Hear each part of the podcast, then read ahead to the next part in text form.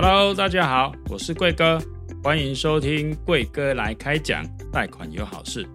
银行雨天收伞，有钱叫你等诶，没钱叫你等诶。跟银行打交道是很多人的痛。透过这个频道，我和我们的专业团队会来跟大家分享你不知道的金融内幕。那我们就开始今天的主题吧。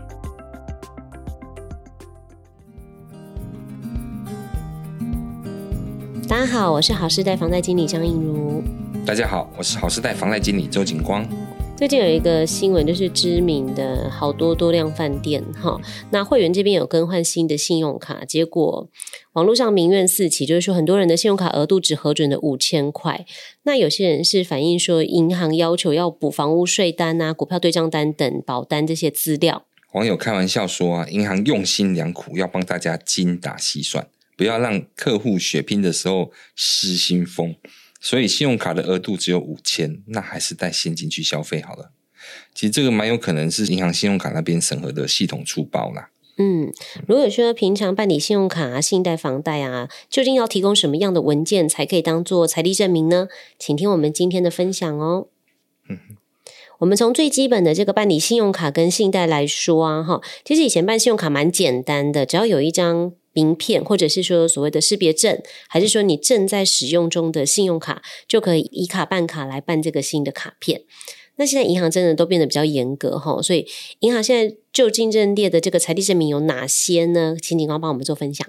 其实就是你的主要的这些存折啦，或者是薪资转账啦、薪资转账的证明啦，那股票啦、税单啦，哦，那如果你有房子，当然就是有权状啦，或者是掉房子的成本啦。嗯、那你如果有投资，比如说像是一些保单呐，或者是说像基金、股票对账单，这都可以提供。那保单当然就是以投资型或者是储蓄型的为主。哎，那这些如果能够提供，那当然是更好的。在早期哈，其实各家的银行很爱推信用卡，嗯，因为信用卡它可以增加它的消费，那也可以是很简单的一个银行入门产品，对，那让大家可以很快的就可以去跟这银行接触。嗯、那所以说，其实早期早期在银行在信用卡都不怎么设限的，那你只要有信用卡，甚至于你有他行的信用卡。你只要信用卡给他们，他们就可以在一卡办卡。那所以说导致很腐烂，大家手上都有好多张信用卡，那消费也变得简单。就是你会先去刷卡嘛，那刷卡之后后面再去想、嗯、再去付款，先享受后付款，导致就是很多人会超额去消费。那你就可能缴不出来。嗯。那就开始大循环。嗯、对，信用卡循环，信用卡循环就会产生循环循环利息，那循环利息很高。导致缴不出来，那就会变成就是后面衍生成那个双卡风暴。嗯哼。那双卡风暴之后呢？对，那就会衍生出来，就是现在目前政府就发生这样子不行嘛，就开始去去要求银行每个办信用卡的都要有财力证明才可以办理。嗯。所以现在办信用卡就没有那么简单了。现在信用卡办理都要一定要有财力证明，要有。你的存折啦，这些要附上去，要给银行看，银行才会核卡给你。嗯哼，这样子。所以说，现在目前银行都要求要这些东西。那其实像像很好笑的，就是哎，为什么就是富邦核准只核准五千块钱？重点在于就是说，因为为什么？因为他们就是用用那种所谓的呃那个电脑评分的方式。嗯，对，电脑评分方式来去去审核。那电脑评分，他们可能他刚当初可能就是说你的资料填一填，他什么资料都没给你收，他就给你办了。嗯，但是因为银行需要有财力证明、财力资料，所以他们没有这些资料怎么办？他们就是你可能在富邦有开户，还有开户有存款，那有这些东西的话，那他们就是利用这个来去。评估你的财力，哎，你可能存款没有很多，两三百块钱，他就给你一个五千块的额度，嗯嗯、这个有可能，因为这是电脑评出来的。当然，事后你如果能够补上你的财力证明资料进去的话，那当然就富邦可能有可能就会把你的额度再提高。对，那只是当然会闹成一个笑话，因为因为因为富邦刚刚拿到这个。Costco 的这个信用卡的办理权嘛，那所以它当然就是加速，因为这会员量很大，所以它当然是加速去审核，啊，审核之后就会用这种电脑去评分去跑的方式，嗯嗯、对，就会造成这样的一个一个笑话出来。对，就是一个 bug 这样子哈。对啊，像信用卡的部分啊，其实真的是呃，像双卡风暴之前嘛，就是因为有太多的信用卡，然后改变了大家的一个消费习惯。哦，所以才会衍生出后面这样子的一个双卡风暴的部分，导致尽管会来做比较严格的一些筛选。那也是为了证明，就是说你使用这些信用卡，其实你必须要有这样子的偿债能力，才可以获得比较高额度的一个信用卡的一个额度这样子。那像办理信贷来讲的话，其实我们也是会从它的这个信用卡的额度啊，或者是说它的联征上面的一些相关的资料啊，然后来做判断。然后还有说，就是所谓就是说，银行必须要填写的那个授信五批的部分。嗯、那情况上授信五批，你大概都会怎么做？帮客户做填写？就是说，你一定要知道你的客户他是什么样的状况，你要把它给写出来，那就会就会朝这五批的方向来去写，写一个报告出来，嗯、然后给审核去斟酌去看。那审核当然也是朝这个方向去审核审查，然后看你所有的呃资料，包括说廉政报告啦，看你的信用有没有正常啦。对，那其实有些网友会说，那我信用都很正常啊，我的条件都很好啊，为什么不能够办得到贷款呢？其实信用正常是基本。对，办这贷款，信用正常是绝对基本中的基本。你信用不正常的话，是连办都没办法办。嗯，对。那你如果像有些我们以前早期有一些有一些老人家来办这我们的房屋贷款，他都会说啊，那你我我身份证就好啦，你不用叫我拿什么财力资料，都不需要。早期是这样的，对，就是你身份证来，我们就可以办了。可是后来，因为需要你的财力证明佐证，因为现在目前的金融法规也越来越完善了嘛，那就慢慢有一些这些规则出来，你一定要有足够的财力证明才能够贷到款，因为银行要算负债比、收支比这些东西。嗯哼，对，那你没有这些东西，银行就是没办法算，就跟你讲就没办法贷款。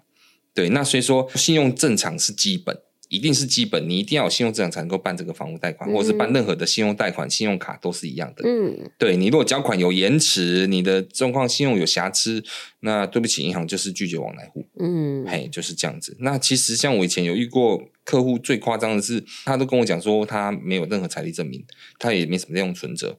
对，那怎么办？怎么办这贷款？后来问他说：“那你你有什么其他的？”他说：“啊，他有钱就去买金子。”嗯，对，那就是放在床底下买那个金子，那 剩个给给他嘎嘎。哎呀，然后，然后我就说你有这些东西，那那要证明证明，我就那不然你就是看能不能拍照给我看。嗯，对呀、啊，就他真的把他拍照拍出来，那我们就拿给审核看，说客户真的有这些财力。嗯，对，那那件案件也这样子就过件了。对，那所以其实也蛮特别的，但是就是你能够证明你的财力啊。对，那大部分还是以存折为主啦，因为银行需要存折这些来佐证，要有明，就是能够看得到的资料，书面上的一些资料还是其实很重要啦。对呀、啊，对呀、啊，对呀、啊。那其实像你啊，你看我们刚才讨论就是说信用卡信贷的部分啊，就是需要准备这么多的财力证明了，好，等于是等值的一个财力证明。那如果今天我是想要买房子呢？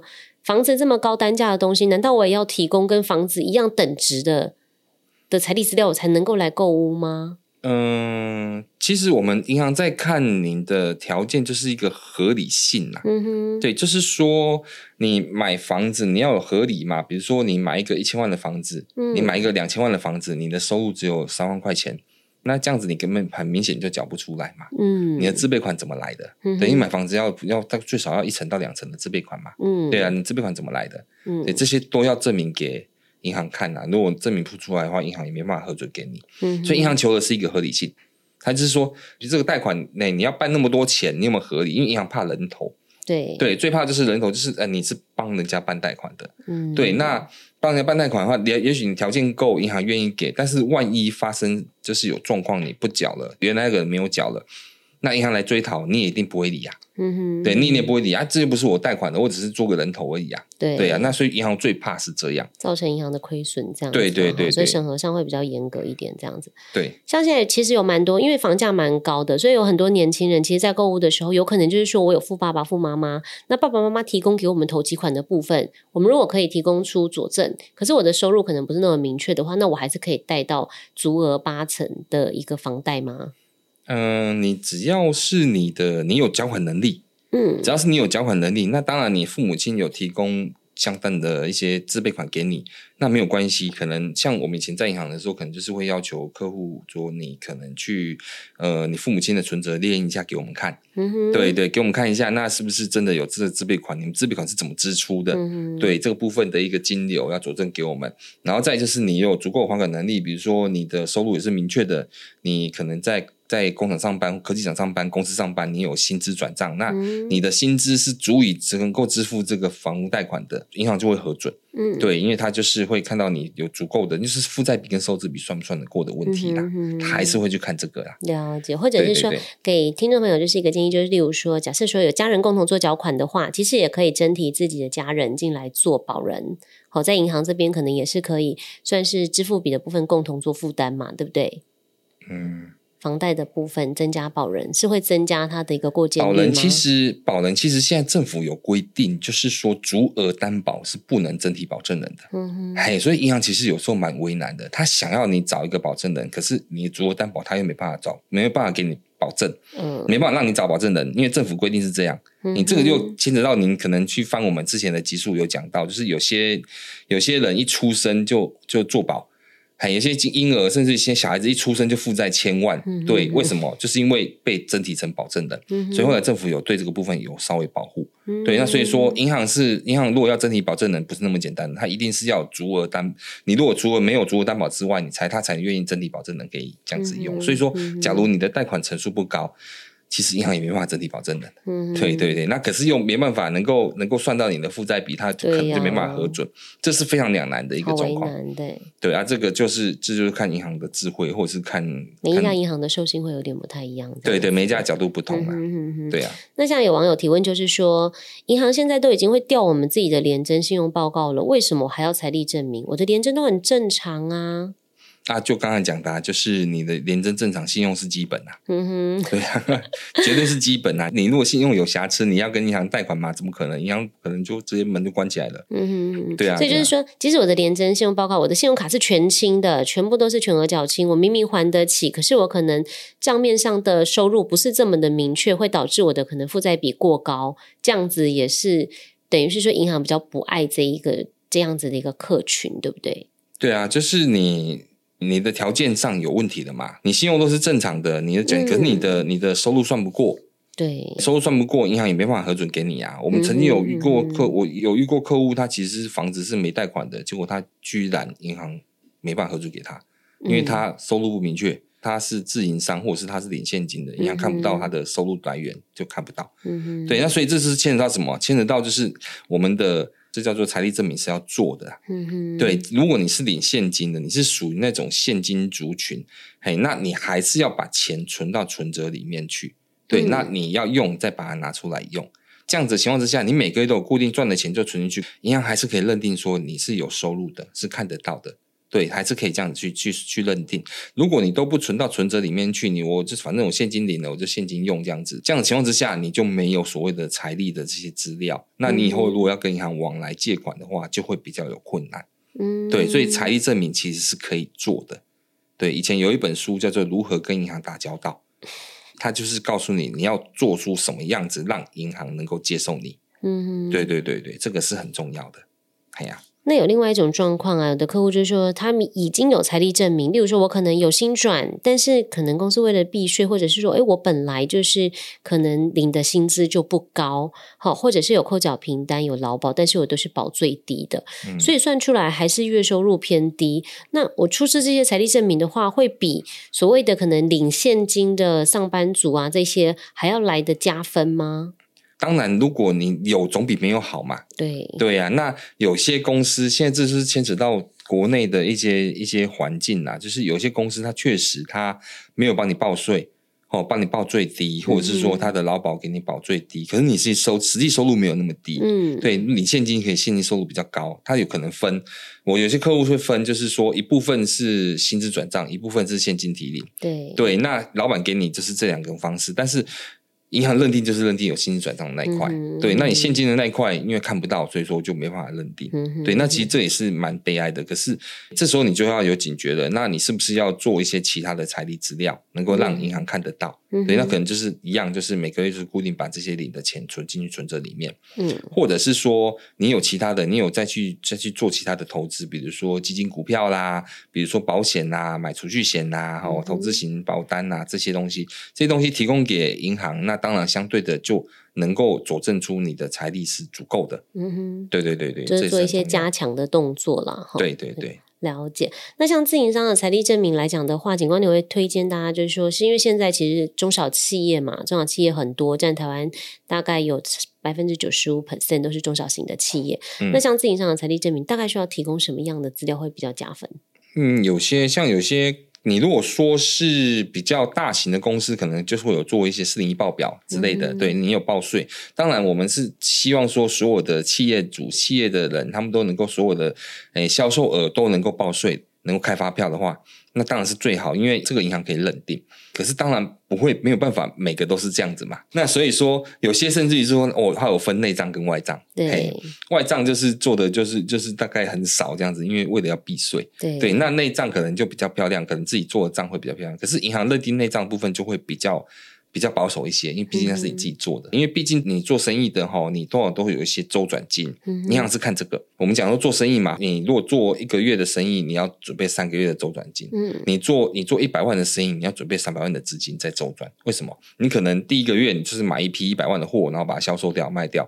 那、啊、可是票都开三个月嘛，外面很外面可能有些公司都是票开三个月，所以变成说你票开了之后，你拿到票的话，它要三个月后才兑现。所以你第二个月你还是要销售啊，你还是要销售一百万的的那个业绩。你还是要有一百万的资金去买这个货嘛？那他也是收了票，是三个月之后，你等到第三个月，你才会收回第一个月的，就是销售的那个资金。所以这样子的话，变成说你做一百万的生意，你要你要用三百万的资金在周转。嗯，那银行看的就是这个，你有没有周转？嘿，你的周转率够不够？如果周转率不够的话，银行就会觉得你危险。嗯哼，对对对，所以这个部分就是自营商们应该都是会去了解到你要怎么去。做这些财力证明，这很重要。对，就是从账户这边进进出出，或者是说可能有一些假存啊、支票的部分去做一些算是证明的动作啦，对不对？对啦，但是但是毕竟他还是希望看到你存折里面有足够的资金来去做周转，嗯嗯、这样他会觉得你比较安全。如果你只是进进出出，我一百万进来，我今天早上进来，下午就出去了，嗯、对，那他们会觉得。银行这边会觉得，哎，你这样子感觉就只是从过个水而已，左手进来，之后从右手马上出去了。嗯、对，那对对于银行来讲，他们会觉得这个好像认定上他们会比较比较没有那么的，哎，没有那么的重要了。对，对，他还是看你的你存折里面能够周转的这个部分。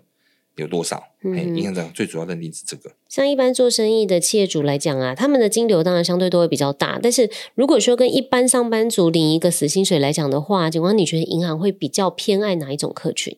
要看情况啊，对，要看情况。就是还是说，自营商可能就是他如果有足够的这些条件的话，当然银行还是还是很喜欢他。嗯哼，对，如果他没有这些，可能刚才跟你讲的周转金这些东西看不到的话，银行就会比较担心。嗯，对，那像企业贷款，还有就是银行会去做企业贷款，有时候还要去现场公司行号里面去跟你拜访，嗯、去看你的公司运作的状况。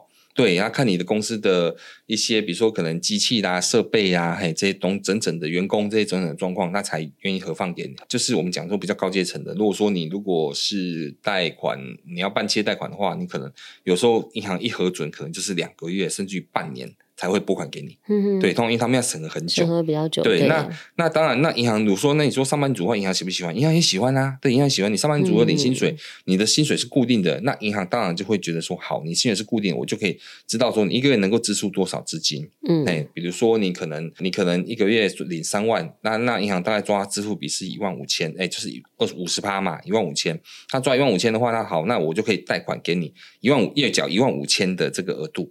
还是这样子，他就可以大概可以知道你的你的偿债能力到哪个程度。嗯哼，对。那但是但是就是说，呃，两个比较起来的话，如果哪一个看起来比较弱，他可能银行就不一定行。所以没有没有绝对啦。你如果说好，我一个月领三万，我要贷款贷到两千万。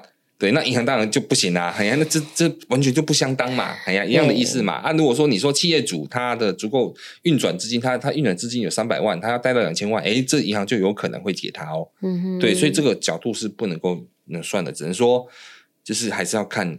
你的状况跟条件，嗯。其实我觉得，如果说财力相当来讲的话，讲实在话，就我自己实务经验来看呢，我觉得上班族真的，上班族真的在银行的一个角度来讲啊，吼，其实真的是赢自营商蛮多的。而且，其实，在银行，在我自己在做这个实务的部分来讲的话，其实像自营商啊，即使他有开四零一表，他们的、嗯、呃，就是就政府来认列的一个那个营运的。金额，它的那个算是实际营收啦，嗯，对，四零一表的金额，其实它它大概获利的这个趴数，大概就是差不多都会落在差不多九趴十趴左右。嗯、对，所以其实你看啊，假设说四零一表一张开一百万好了，两个月一张开一百万，其实你乘以十趴，等于是说这个自营商两个月的收入大概是十万。对啊，换算下来，其实就是跟可能甚至比上班族还要少。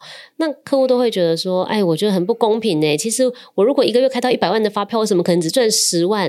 嗯、但是在银行认列，他们真的就是相对比较保守，因为自营商它的风险可能真的相对比较高。因为企业在营运难免就是说成本啊，各方面啊，员工薪资啊，那劳健保啊，还有就是可能有一些风险的部分啊。那我觉得比较吃亏，可能就是在这边吧，对不对？对对，因为因为。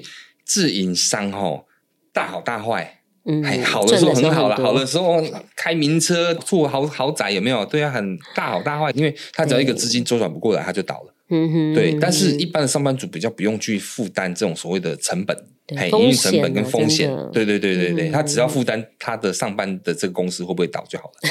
对啊，他如果真的倒了没关系嘛，那我们就摸摸鼻子再去再去找别别别家公司上班嘛。对啊，但是自营商如果倒了，他可能是。背后面背的是一大堆债啊，嗯，对对，所以为什么银行会比较担心自营商，比较不担心上班族？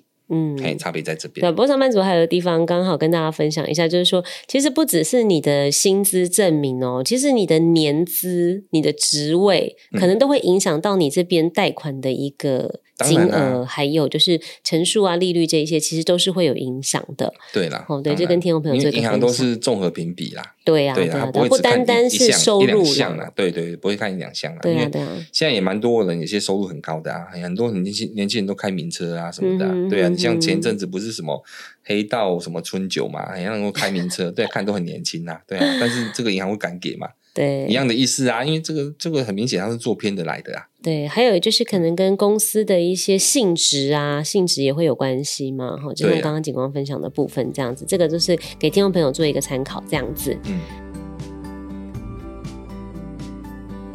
那谢谢大家今天的收听，下一集的话，我们会继续为您介绍与房贷贷款有关的主题。欢迎锁定我们的频道，也可以到我们的平台浏览我们制作的 YouTube 影片、精彩的懒人包和 Podcast 第一季的节目哦。如果有什么想听的主题，或对节目有任何的疑问啊，也都可以留言或加官方 LINE 告诉我们。我是银如，我是景光，谢谢您，我们下周再见。